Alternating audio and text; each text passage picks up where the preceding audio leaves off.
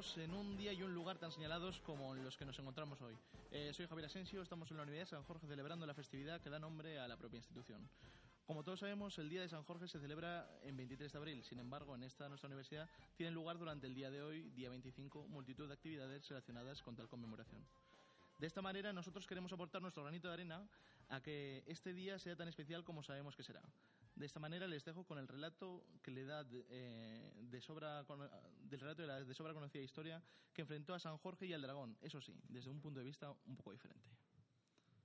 Buenos días a todos nuestros oyentes. Nos encontramos hoy en la Universidad de Villanueva de Gallego, que recientemente se ha vuelto viral por la supuesta presencia de un dragón que ha tomado la cafetería de la facultad.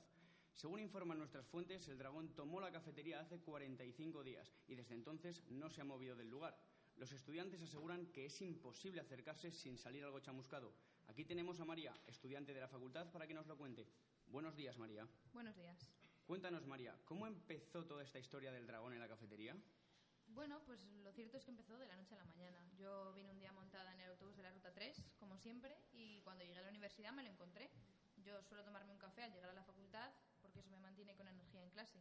Si no me lo tomo, eh, puede estar usted segura de que me duermo. Bueno, pues eso, me acerqué a la cafetería y me sorprendió que estaban las luces apagadas. Al acercarme un poco a ver qué pasaba, se encendió una llamarada de fuego y pude verlo claramente. Al principio tuve dudas de si se trataba de otra cosa, pero rápidamente vi que era un dragón, como los que se ven en las series de televisión, ¿sabes? Eh, así que me quedé sin tomarme mi café. ¿Y qué pasó después? Pues que me dormí en clase. Como le digo, sin mi café soy una mujer perdida. Cuéntanos, María, ¿cómo se está viviendo esta experiencia desde el alumnado? Pues con miedo, mucho miedo, la verdad. ¿Y eso por qué? Cuéntanos, ¿existe un peligro real de ataque por parte del dragón? Ya lo creo. El dragón tiene un cuerpo de varios de cientos de toneladas y necesita comer cada día un humano. Por eso cada día a las 12 se sortea entre los alumnos de la facultad quién es el que va a dar su vida para nutrir a la bestia. ¿Qué me dices? ¿Cuántos alumnos han sido tragados por el dragón en este tiempo? Pues uno al día y llevamos ya mes y medio. Van las cuentas. Las cuentas me dicen que han muerto 45 personas. Ya no queda ni un alumno de traducción de la facultad. Muchas gracias, María, por participar en el programa. Gracias a vosotros por invitarme. Bueno, según me dicen, está a punto de celebrarse el sorteo que nos permitirá saber quién es el desafortunado que ha de pagar con su vida para alimentar al dragón de la cafetería.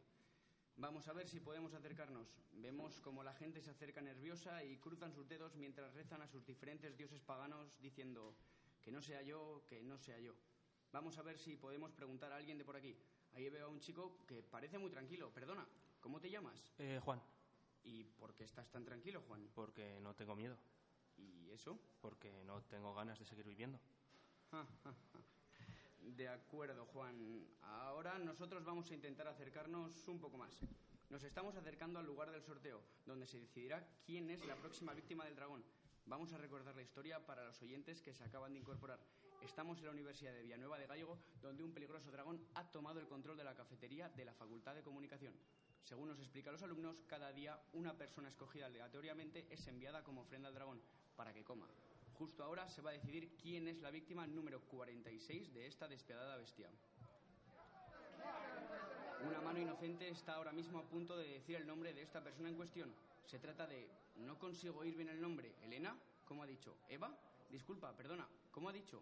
¿Ha dicho Eva? ¿Y quién es Eva? Se está montando aquí un gran alboroto. ¿No sabes quién es Eva? No. ¿Quién? Eva, Eva la de la cafetería, una de las personas más queridas de la facultad. ¿Y tú, disculpa, cómo te llamas? Alicia. Alicia, ¿tú conoces a Eva? Pues claro, ¿quién no la conoce? ¿Y ahora qué va a suceder con ella? Pues el dragón se la comerá, ¿qué remedio? ¿No hay otra solución? El dragón no se va a comer a nadie. Voy a narrar lo que está sucediendo para nuestros oyentes, porque esto es increíble. Un hombre que lleva lo que parece ser un disfraz medieval acaba de entrar en la facultad, gritando y asegurando que el dragón no se va a comer a nadie. La muchedumbre se está apartando para dejarle pasar. Todo el mundo atrás. Bueno, bueno, esto es algo realmente increíble. Vamos a intentar acercarnos a este caballero. Disculpe, disculpe. ¿Quién es usted? Eh, mi nombre es San Jorge, aunque por ahora solo soy Jorge de Capadocia. Y he venido aquí para salvar a una damisela en apuros. ¿Y qué va a hacer para ello? Me enfrentaré al dragón y lo mataré. Y dígame, ¿no le parece un espectáculo de violencia gratuita darle muerte a esta pobre criatura? Eh, bueno, es necesario matar a los dragones, ya que de lo contrario se extinguirían. Además, se trata de un animal que lleva toda su vida preparándose para esto, viviendo a cuerpo de rey. Entiendo. Bueno, señor San Jorge, le dejo tranquilo para que se enfrente a la bestia. Mucha suerte. Gracias. Y a ver si logramos acercarnos a la cafetería, donde parece que se va a realizar el encuentro. Bueno, Podemos decirles que hemos conseguido hacernos un hueco entre la multitud y observaremos el combate desde la primera línea. Aunque parece que tardará un poco en comenzar, pues San Jorge se lo está tomando con un poco de calma. Aprovechando el escenario en el que se desarrollará el combate, ha abierto la nevera de la cafetería y se está bebiendo un Red Bull. El luchador no quiere dejar nada al azar. No me lo puedo creer. Un alumno anónimo acaba de salir de entre la muchedumbre para lidiar entre ambos contrincantes, pero ¿qué va a decir? Lleva una camisa blanca y negra rayas. Parece que se trata de una especie de árbitro o algo así.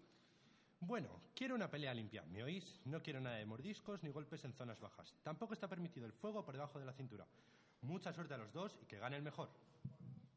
El supuesto árbitro improvisado se acaba de retirar y parece que los dos contendientes van a comenzar a pelear. Parece que San Jorge quiere dar el primer golpe, pero un momento, parece que el dragón ha dicho algo. Soy vegano. Como dices, bestia inmunda, Soy vegano. habla más alto. Que soy vegano. ¿Y eso qué es? No como carne. ¿Cómo, cómo que no comes carne? Bueno, no como carne ni ningún otro producto de origen animal. ¿Y eso? Es una dieta que llevo varios años siguiendo. Bueno, al principio era ovo-lacto vegetariano, pero ahora soy vegano. ¿O lacto qué? Ovo-lacto vegetariano. Significa que no comía carne, pero sí huevos y leche. Eh, ya entiendo. ¿Y qué pasa con todas las personas que te has comido en el último mes? No me he comido a nadie. ¿Cómo? No me he comido a nadie. Están todos ahí en la despensa, encerrados. ¿Y los has dejado ahí sin comida ni agua? No, tienen de todo. Rápido, liberémosles. Echamos la puerta abajo. Estamos viviendo una escena verdaderamente conmovedora. Los alumnos se reúnen de nuevo con sus amigos. Y todo porque se trataba de un dragón pacífico y vegano. Veamos si podemos hablar con él. Señor dragón, señor dragón, buenos días. Buenos días. Cuéntenos, ¿por qué lo hizo? Bueno, verá, la vida del dragón es cada día más dura. Es difícil encontrar lugares en los que alimentarme. Necesito grandes cantidades de comida y mi condición de dragón me dificulta la entrada en comedores sociales y otros centros de ayuda. La facultad de esta universidad parecía un buen sitio. Entiendo, pero ¿por qué toda la parafernalia de los alumnos? ¿Por qué es secuestrar un alumno al día? Quería mantener mi figura de dragón terrorífico. A día de hoy es difícil que te respeten de otro modo. Si no lo haces, te meten en un zoo diciendo que eres una especie exótica y si logras escapar a la naturaleza, todos son residuos plásticos y carreteras. Oye, me marcho, que San Jorge me llama para tomar una cerveza. Adiós. Muchas gracias, dragón. Qué momento de celebración. Todo el mundo está contento, celebrando el final feliz de esta historia. Aquí está conmigo María de nuevo. ¿Qué tal, María? Muy bien. ¿Cómo has vivido el enfrentamiento, María? Bueno, tuve miedo por un momento, pero todo ha salido bien y San Jorge me ha hecho ver la verdad absoluta. Espero que le den su nombre a nuestra universidad. De verdad que es un santo. Basta de mentiras paganas. Solo existe un Dios verdadero. ¡Viva Dios! Ya hemos escuchado las palabras de María. Con este mensaje nos despedimos y devolvemos la conexión a los estudios centrales. Larga vida a San Jorge.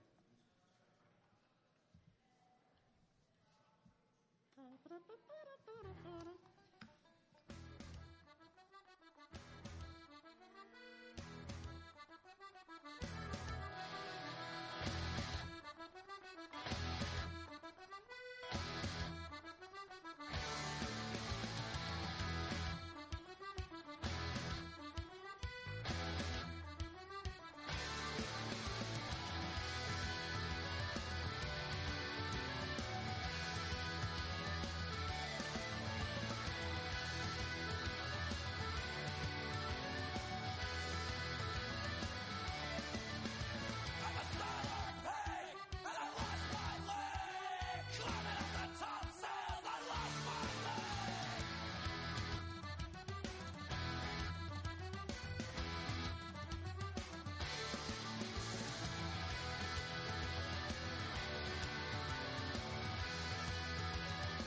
Esperemos que les haya gustado lo que acaban de escuchar. De este modo relacionamos la ficción con una tertulia que tendrá lugar a continuación entre nuestros dos narradores, Pedro y Alfonso, y nuestras dos invitadas de lujo, Alba y Adriana. Eh, los cinco hablaremos de la ficción en otra de las historias más conocidas del mundo, la Biblia. Buenos días, chicos. Buenos días. Buenos días. Buenos días. Bueno, hoy vamos a hablar sobre la historia de San Jorge y otras historias de la Biblia que siguen estando presentes en nuestro día a día. Nos preguntamos si, la historia de San Jorge sigue transmitiendo los mismos valores que antes y si sigue influenciando a la población igual que en sus orígenes. Para empezar, ¿qué significado pensáis que tiene la historia de San Jorge? ¿Y creéis que tiene el mismo significado ahora que en su origen? Bueno, a mí antes de comenzar me gustaría aprovechar para dar las gracias a una de las grandes figuras de, de los personajes de la Biblia, que es el de Jesús, que murió para darnos 10 días de fiesta, que hemos estado disfrutando hace una semana. Y bueno, es un sacrificio que no debemos olvidar y le damos las gracias desde aquí. Un sacrificio como el de San Jorge. Claro, exacto, todo se relaciona. Finales, ¿no? Sí, es lo que, lo que comentábamos. O sea, San Jorge no deja de ser alguien que se sacrifica por, por el resto para... No lo, no lo crucifican, pero el dragón lo podría, lo podría haber hecho a la parrilla perfectamente. Es verdad que San Jorge es un personaje un poco anticuado, ¿no? Un personaje ahí que intenta salvar a una damisela en apuros, Hombre, sí, también un poco el contexto, ¿no? un personaje medieval. Claro. Sí, pero no, no- no deja de ser como cualquier otra historia medieval de como Rapunzel o La Cenicienta, cualquier historia que nos han contado en forma de cuento Disney, pero que originalmente pues son historias de hace muchísimos años y que no dejan de ser eso, el macho que tiene que salvar a la princesita Sí. desamparada. Pero bueno, también al final muere por defender en lo que cree, no está tan pasado de moda, ¿no? Es como que San Jorge dice, prefiero morir de pie a vivir de rodillas. Yo creo que eso es bastante actual. ¿No? O sea, eso- Sí, sí, sí. San Jorge antifa. Pero yo creo que es un trasfondo que se conoce muy poco de la historia de San Jorge. Sí que se conoce mucho el tema del dragón, él lo mata, la princesa y demás, pero lo que pasó después yo creo que no se conoce tanto como... O sea, para, para la relevancia que, que realmente tiene. Es, bueno, es que realmente lo curioso es lo del dragón, porque ha dado lugar a muchas historias que le han imitado, pero... Es, es curioso un dragón, sí. O sea, luego todas las historias de dragones que hemos oído beben un poco de ahí, pero sin embargo mártires cristianos hay muchos, o sea, muchos Entonces, ídolos del no, cristianismo que no pierde importancia. no destaca tanto que, que muriese por, porque creía en, en el cristianismo, ¿no? Bueno, pero morir por defender el cristianismo después de haber matado a un dragón, dices, bueno, igual te perdonamos que seas cristiano, ¿no? O sea, nos acabas de salvar de un dragón, en plan, mira, contigo pasa. O sea, Los romanos Todos, no todos se los andaban. prefieren que no salva a la princesa del dragón a que diga que es cristiano. O sea, Los romanos no se andaban con tonterías. preferimos, preferimos creer, en, creer en el dragón que creer en, creer en el dios de San O sea, Jorge. los romanos dicen, mira, a mí con el cristianismo no me la juegas. No, por ahí no pasan los O sea, me, romanos. me quedo con el dragón, sí. ¿Y creéis que tiene el mismo significado ahora que en su origen? O... Hombre, yo creo que no, ¿no? O sea, yo la creo que... un poco la historia...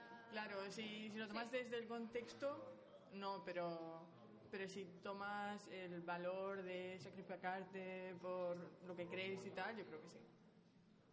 Bueno, yo creo que realmente lo que, lo que ha perdurado hasta la actualidad de la historia de San Jorge es como el, el impacto que tiene en la literatura y en la forma de crear cuentos, ¿no? O sea, realmente la historia de San Jorge ya un poco ha trascendido los valores cristianos y es algo sobre los cuentos de, de dragones que siguen, o sea, se, se reinterpretan de otra manera, pero vienen mucho de ahí, ¿sabes? Y aunque le des la vuelta a algo, sigues, esta- sigues bebiendo de ahí, ¿sabes? Bueno, también me gustaría hablar sobre las historias de la Biblia, ¿no? Y cómo podemos trasladar a la realidad su significado. Y es que, hilando pues, con el tema que acabamos de acordar, de abordar, en la Biblia podemos encontrar una gran cantidad de moralejas que deberíamos tener en cuenta en la actualidad. Pues como pueden ser eh, las parábolas de las diez vírgenes, David y Goliat, ¿qué pensáis?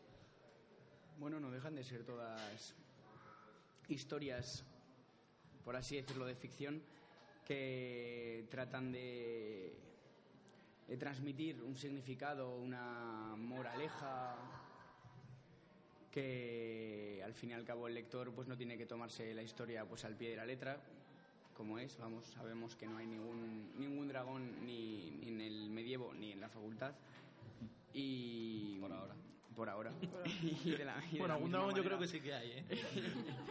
y de la misma manera, pues las parábolas no dejan de ser, pues eso, cuentos de los que extraer, pues metáforas sobre las vidas reales, ¿no? O sea, O sea, a mí, me, a mí me recuerda un poco a lo que ha dicho antes Ivona de, de los cuentos medievales que pues sobre todo servían para, para los niños, para educarles y demás. Y yo creo que esa era como la función, más que... O sea, yo creo que el hecho de que se tenga como ficción es lo que más ayuda a, a sacar una enseñanza moral, que se recuerde más, que no eh, que te lo den como tal y que te digan tienes que ser precavido o alguna otra cosa. Y yo también pienso que al fin y al cabo es una mitología como cualquier otra. Por ejemplo, la historia de David y Goliat que mencionabas recuerda mucho a la mitología griega. Nos parece es como esa especie de héroe que Sí, se sí, enfrenta sí. a una bestia no civilizada, que es un gigante. Y creo que todas esas mitologías al fin y al cabo lo que hacen es darle a una cultura, a un pueblo, ya sea el cristiano o el que sea, pues como una- unas historias que cuentarse de padres a hijos, tal, que une, a, digamos, a los pueblos. Sí, la tradición oral siempre ha sido muy importante. Yo creo que lo seguirá siendo. Ahora es Netflix, pero antes era eso. Bueno, al final el, el tema, como pues por así decirlo, pues el montón de parábolas que nos encontramos en la Biblia, pues no deja de ser cada una, pues te trata de dar una enseñanza, pues lo que ha dicho lo que ha dicho antes Alba, una pequeña enseñanza para la vida que siempre va a ser mucho más fácil de, de recordar y más cuando te lo enseñan en una edad temprana, si te lo cuentan en una forma de una historia como es la historia de David y Goliat, de que el pequeño derrota al grande, que el pequeño valiente derrota al grande, al, al matón, al abusón, por así decirlo, que es mucho más fácil recordarlo si te lo transmiten por medio de, mm, por medio de una historia o un cuento, que si te dicen tienes que ser esto, tienes que ser esto, tienes que ser esto. O es como básicamente como lo de estudiar cualquier asignatura, pues es mucho más fácil estudiarla a partir de unas reglas mnemotécnicas o a partir de una historia o a partir de un vídeo de YouTube que te dibuja la Revolución Francesa que, que, que estudiártela pues, de pe a pa de esto pasó en tal año, en tal año y, y Mamutista acaba probando pues porque, porque le caes bien, Porque te quiere. porque nos quiere a todos. Desde aquí mandamos un saludo con mucho cariño para Mamotis. Pues sí. Pero eso. Bueno, pues nos despedimos tras una apasionante tertulia sobre las historias y sus enseñanzas morales. Alfonso, Adriana, Alba, Pedro, ha sido un placer. Muchas gracias y nos vemos en la próxima tertulia. Muchas gracias. Gracias por invitarnos.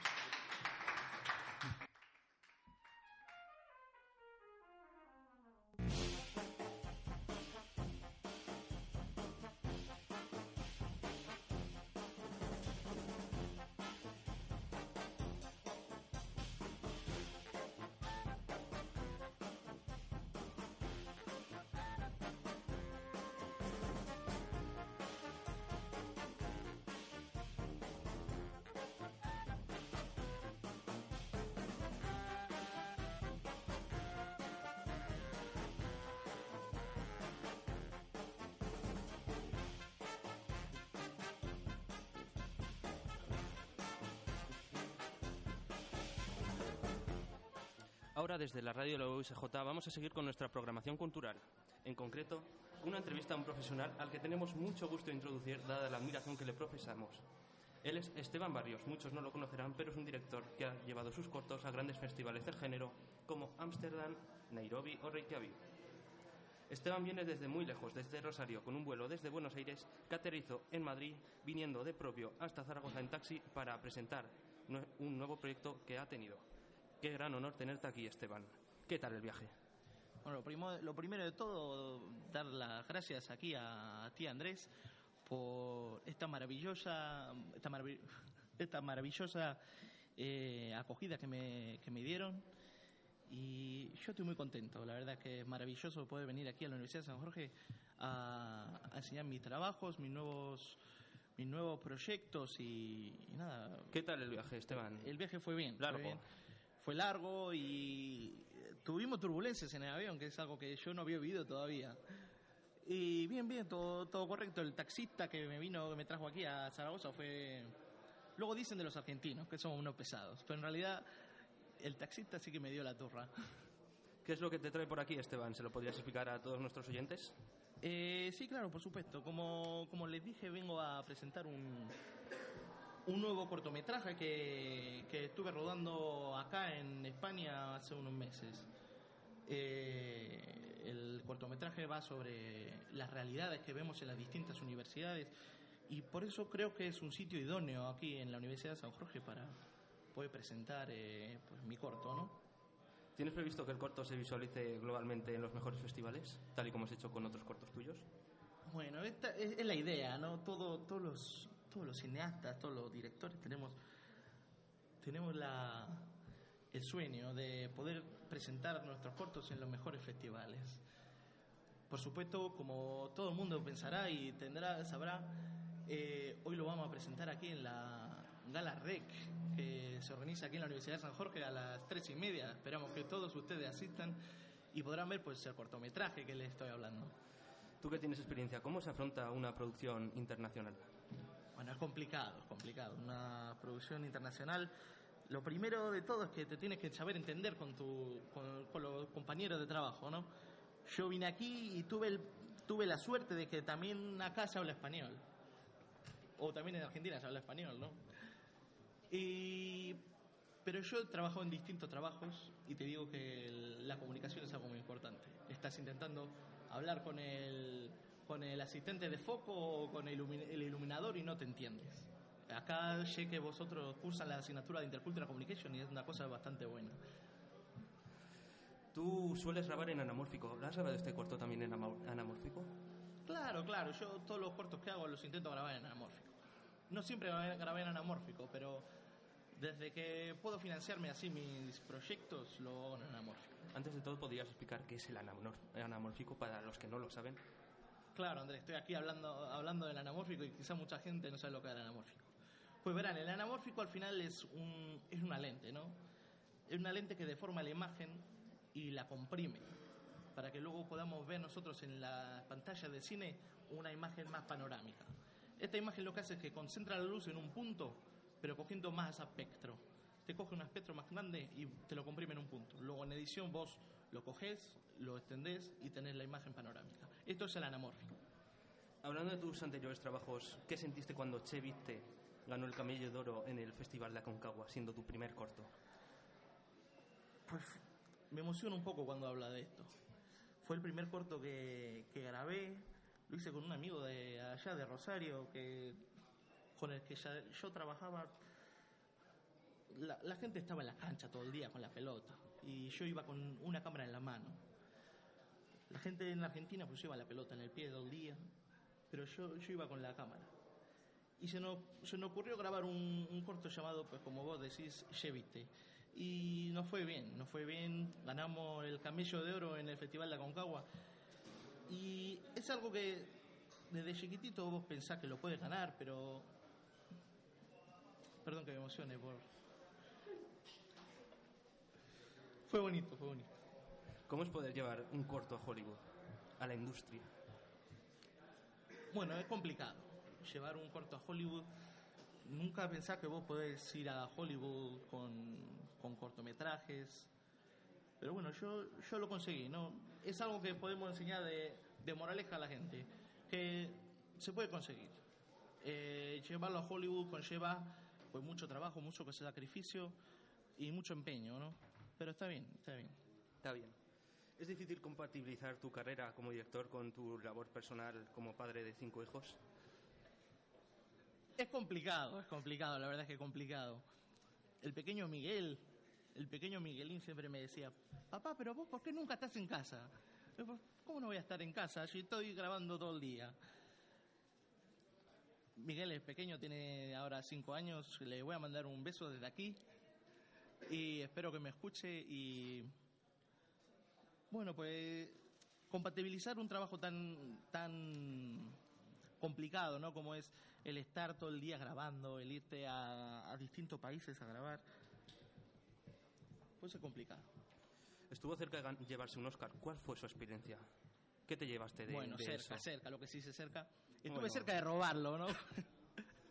lo vi dorado y dije para mí, pero no, no. eh, estuve cerca, sí. Bueno, no, no nominaron, lo, estuve allá en, en, en Hollywood, en la gala, y bueno, fue una buena experiencia.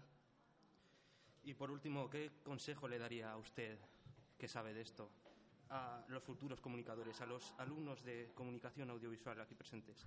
Pues mira, Andrés, de la pregunta que me hiciste, esta es la pregunta más complicada.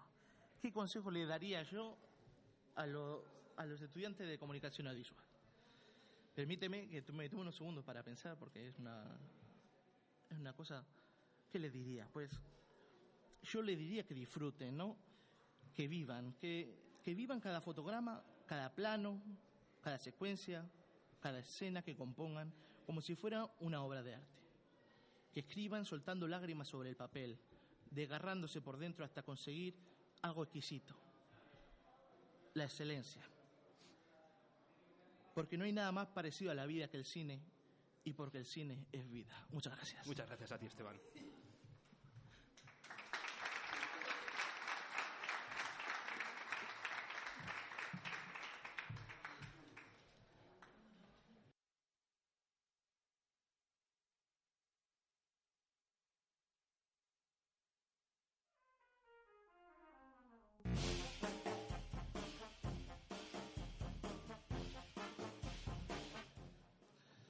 Muchas gracias y a continuación os dejamos con Radio Abejar, que vienen del Centro Neuropsiquiátrico El Carmen. Espero que se lo pasen también como nos lo hemos pasado nosotros y nos vemos la próxima vez. Muchas